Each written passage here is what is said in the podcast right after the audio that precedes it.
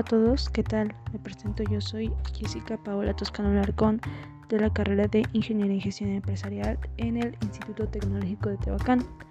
Y bueno, a continuación partiré con mi segundo episodio de mi podcast educativo con diferentes temas de la unidad 2 del diseño organizacional.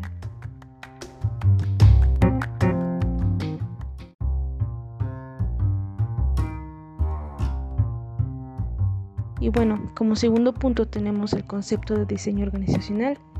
Se entiende a la determinación de la estructura organizacional que más se ajusta al ambiente, a la estrategia, a las personas, a las actividades y tamaño de la organizacional. Eh, este es el proceso de elegir e implementar estructuras organizacionales capaces de organizar y articular los recursos y servir a la misión y a los objetivos principales se podría decir que para que las organizaciones puedan funcionar correctamente deben tener una estructura que contenga e integre órganos, tareas, relaciones, recursos, etc., donde integrar en sí misma una palabra clave dentro del diseño organizacional. Eh, se puede reconocer como el proceso que consiste en coordinar las diferentes partes de una organización para crear unidad entre personas y grupos bueno, más que nada es donde los gerentes toman decisiones, donde los miembros de la organización ponen en práctica dichas estrategias. Hace que los gerentes dirijan la vista en dos sentidos, hacia el interior de la organización y hacia el exterior de su organización.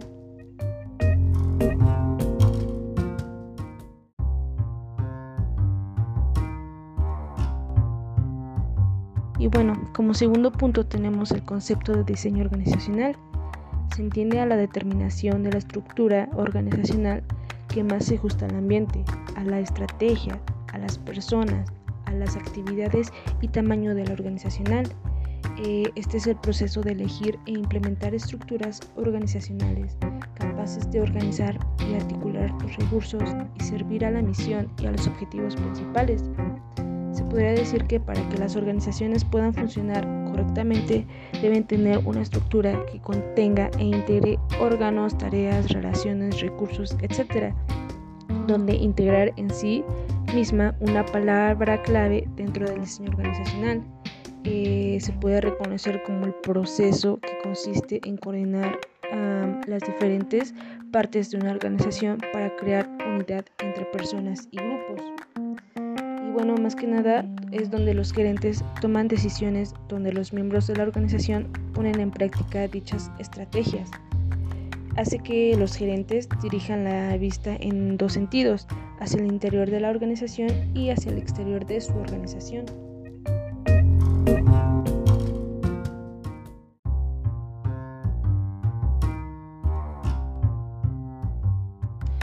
Como tercer punto tenemos el tema modelos mecánicos y orgánicos del diseño organizacional. Bueno, empezaremos definiendo el modelo mecánico.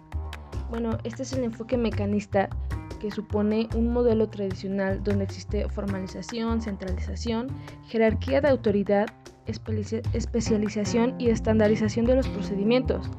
El modelo mecanista o tradicional presenta una forma piramidal que es basada en departamentos y cargos, que es rígida e inflexible. En este caso se puede usar como ejemplo de organización mecanista o burocrática a un hospital militar, ya que está sustentado en el enfoque mecánico. Se observa acentuación de sus dimensiones estructurales, es decir, en la formalización, la especialización, la centralización y la jerarquía de autoridad donde la formalización garantiza que se documente todo lo que acontece en esta organización, asegurando canales formales de comunicaciones. Todo esto se dice por escrito o se divulga de manera oficial. Seguimos con el modelo orgánico. Bueno, las organizaciones con un enfoque orgánico, conocido también como el sistema de diseño natural, también se caracteriza por ser organización de aprendizaje, esta organización procura eh, promover las comunicaciones abiertas y la colaboración. Eh, asimismo, también todos deben identificar y resolver problemas, permitiendo a la organización experimentar continuamente y aumentar y mejorar su capacidad. Eh, en estas organizaciones, la estructura es de tipo horizontal, a diferencia de las mecánicas donde se estructura ese tipo vertical. Eh, los procesos de trabajo son horizontales porque se caracteriza por integrar equipos multifuncionales que rompen las barreras entre departamentos, ya que pues estos equipos son dirigidos por ellos mismos, que incluyen miembros de diferentes áreas.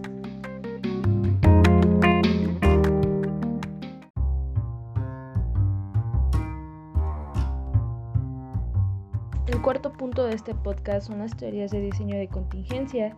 Eh, esta teoría nos señala como premisa fundamental que las acciones administrativas apropiadas en una situación determinada dependen de los parámetros particulares de la situación.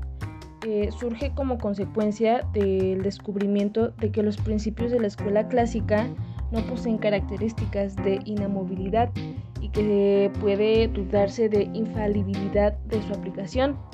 Eh, esta teoría nos busca identificar principios que orienten acciones a seguir de acuerdo con las características de la situación, en lugar de buscar principios universales que se aplican a cualquier situación, como lo hace el enfoque clásico. Bueno, el enfoque de la contingencia destaca también que no se puede alcanzar la eficacia organizacional siguiendo un único y exclusivo modelo organizacional. Eh, este hace que sea necesario un modelo apropiado para cada situación que se presente. Eh, los factores incluyen el tamaño de la organización, como la firma se adapta a su entorno, las diferencias entre recursos y actividades operativas, los supuestos de los gerentes acerca de los empleados, las estrategias y por último las tecnologías que no son utilizadas.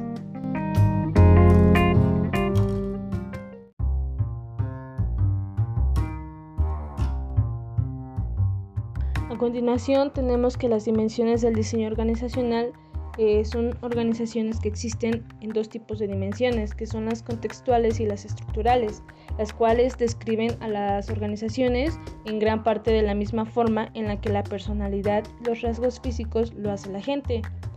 Eh, comenzaremos con las dimensiones contextuales, que estas son, bueno, estas describen el marco general de la organización, el cual eh, influye en las dimensiones estructurales los elementos como el medio ambiente, la cultura, las estrategias, la tecnología, la misión, la visión, el tamaño, las metas y los objetivos que integran el marco contextual de las organizaciones y son eh, condicionantes para definir el diseño organizacional. Eh, estas dimensiones, bueno, más bien, esta dimensión puede visualizarse como un conjunto de elementos superpuestos bajo la estructura y los procesos de una organización. Estas representan un conjunto de elementos en la que yacen las estructuras y los procesos de trabajo. Y las dimensiones estructurales son aquellas que señalan los niveles para distinguir las características internas de una organización, las cuales son susceptibles a medición y comparación. Diversos autores coinciden en señalar los siguientes aspectos de las dimensiones estructurales, que son la formalización, la especialización, la jerarquía de autoridad, la centralización, la proporción de empleados o división en departamentos y amplitud de control, como lo decía en los temas anteriores. Eh, este último nivel recibe también eh, otro enfoque, que es el profesionalismo, entendido como la eficacia y la eficiencia de los empleados por, la, por medio de la capacitación. Un ejemplo de estas dimensiones es la empresa de Walmart. Eh, este enfoque es donde la eficiencia es la meta. Walmart logra su ventaja competitiva mediante el compromiso de los empleados y una eficiencia interna en costos. Eh, una fórmula estándar se emplea para construir cada tienda, con exhibidores y mercancía uniformes. La empresa tiene más de 1.300 tiendas y sus gastos administrativos son los más bajos de cualquier cadena de este tipo. Eh, este sistema de distribución es una maravilla de eficiencia. Los artículos pueden entregarse en cualquier tienda en menos de dos días de hacer el pedido.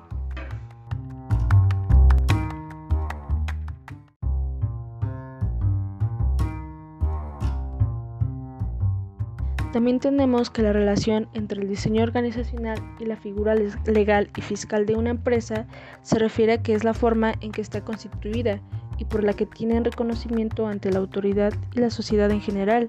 Entre las más comunes están rígidas en la ley de las sociedades mercantiles, como son la sociedad en nombre colectivo, la sociedad en comandita simple, la sociedad de responsabilidad limitada, la más común de todas es la sociedad anónima, también la sociedad en comandita por acciones y la sociedad cooperativa.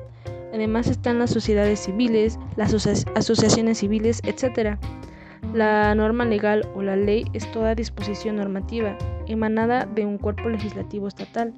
Las leyes son general, generalmente y obligatorias y tienen sanción en caso de que no sean cumplidas. Al crear una empresa o negocio es necesario que los constituyamos legalmente. Ellos nos permitirán que nuestra empresa sea legalmente reconocido, que esté sujeto a créditos y que podamos emitir comprobantes de pago y que podamos producir, comercializar y promocionar nuestros productos o servicios con autoridad y sin restricciones.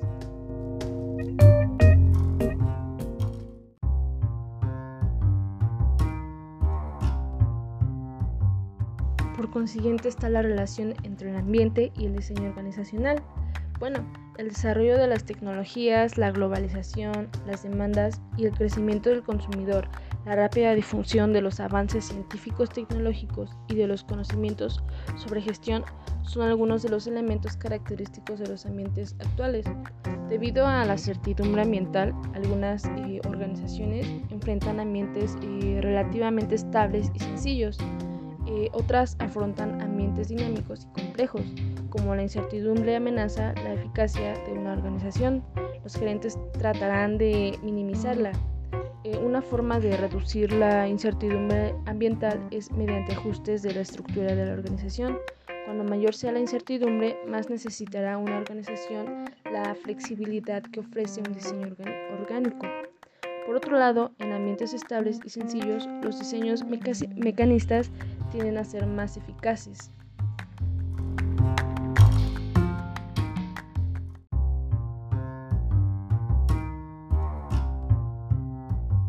Y bueno amigos, por último tenemos la relación entre la estructura, la cultura y el clima organizacional con la estrategia de una empresa. La cultura corporativa debe reforzar la estrategia y el diseño estructural que la organización necesita para ser efectiva dentro de su entorno, al igual que la estructura organizacional.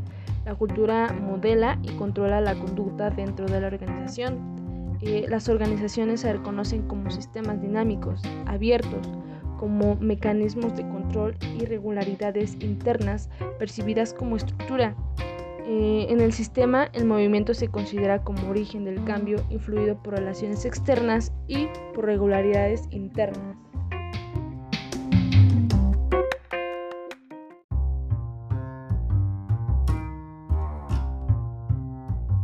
Y bueno amigos, por último tenemos la relación entre la estructura, la cultura y el clima organizacional con la estrategia de una empresa.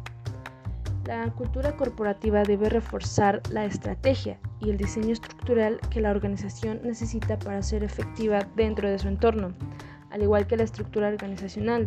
La cultura modela y controla la conducta dentro de la organización. Eh, las organizaciones se reconocen como sistemas dinámicos, abiertos, como mecanismos de control y regularidades internas percibidas como estructura eh, en el sistema, el movimiento se considera como origen del cambio influido por relaciones externas y por regularidades internas.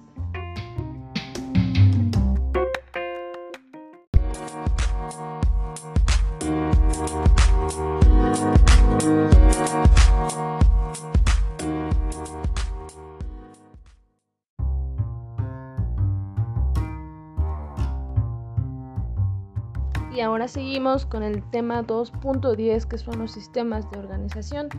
Primero empezaremos definiendo este tema. Bueno, una buena estructura organizacional establece tanto la jerarquía como el flujo de comunicación en una empresa. Tener un sistema de organización bien definido tiene muchos beneficios, como son las mejoras en la eficiencia, la productividad y la toma de decisiones Empezaremos con el primer sistema, que es el líneo funcional.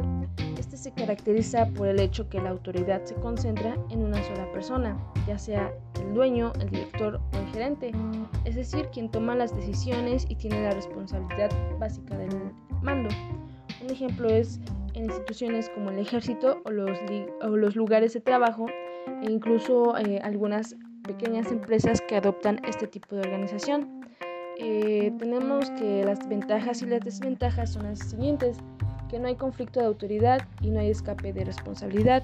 Es más difícil y útil en organismos pequeños. Y como desventaja es difícil tomar, formar un jefe en todo aspecto que tiene que coordinar y hay poca flexibilidad en este sistema. El siguiente es el staff, que es el 10.2. Este es un conjunto de personas que forman un equipo definido en una empresa para realizar gestiones concretas, asesoramiento, ofrecer información, centrarse en un estudio concreto. Este surge como consecuencia de las grandes empresas y del avance de la tecnología, lo que origina la necesidad de contar con ayuda en el manejo de detalles y de contar con especialistas, especialistas capaces de proporcionar la información experta y de asesoría a los departamentos de línea. Eh, las ventajas es que logra que los conocimientos expertos influyan sobre la manera de resolver los problemas de dirección y también hace posible el principio de la responsabilidad y la autoridad indivisible y al mismo tiempo permite la especialización del staff.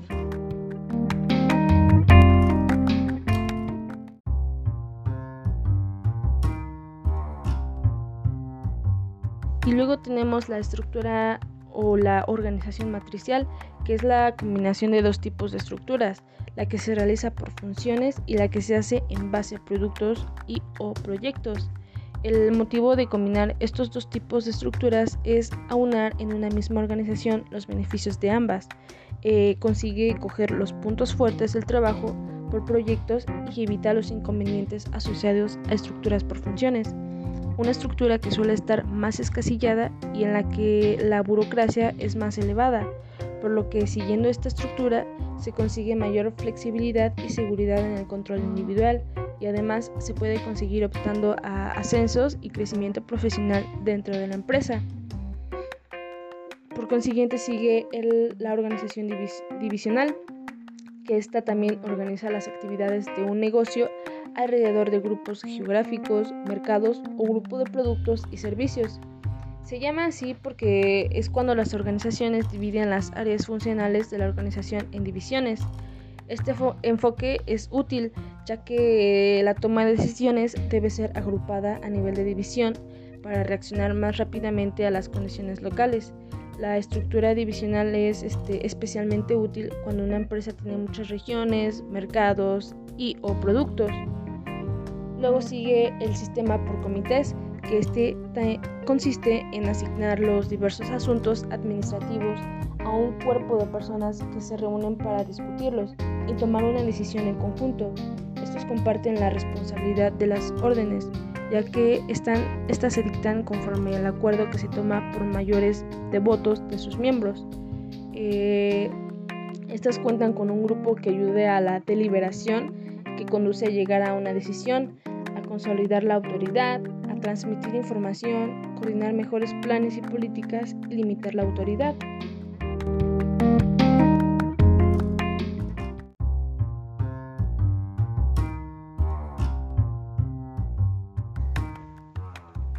El sistema de por equipos de trabajo es un sistema que ayuda a las organizaciones a que su personal tenga en mente el mismo objetivo, colaboran entre sí como un verdadero grupo, donde todos tienen el mismo valor y las mismas oportunidades. Esto exige un esfuerzo por parte de toda la organización que requiere una mentalidad abierta y dinámica para aceptar el sentido de movilidad transitoria que caracteriza los proyectos. Los propios empleados destacados a un proyecto pueden resistirse en ocasiones por miedo al cambio, por creer en el proyecto van a tener que trabajar más intensamente o por la incertidumbre sobre el cual será su puesto al reincorporarse a la unidad de origen. Un ejemplo de esto es la empresa de Steve Jobs, su empresa de Apple, que es un gran ejemplo de trabajo en equipo conformado por mentes brillantes unidas. La conformación de su equipo de Steve Jobs eh, es el claro ejemplo de la importancia de unir a personas que ayuden a alcanzar una misma meta. En un principio, la visión de Steve Jobs como líder fue crear un equipo brillante. La técnica de trabajar para la creación de la compañía fue el compromiso y la confianza de sus miembros del equipo.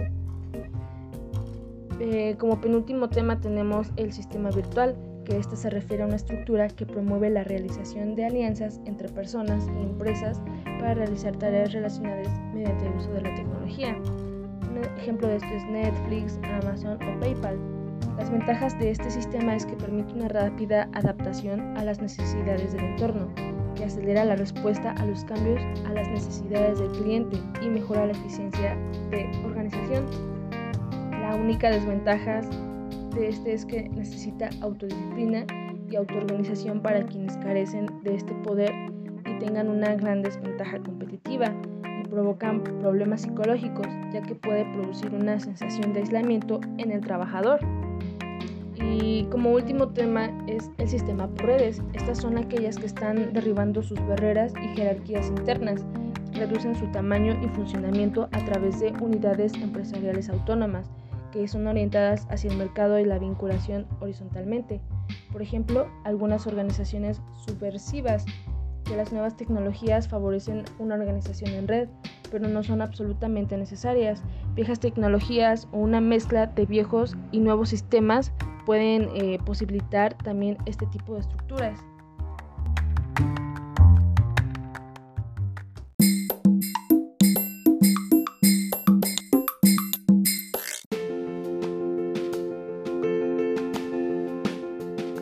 Y bueno, con esto concluyo amigos.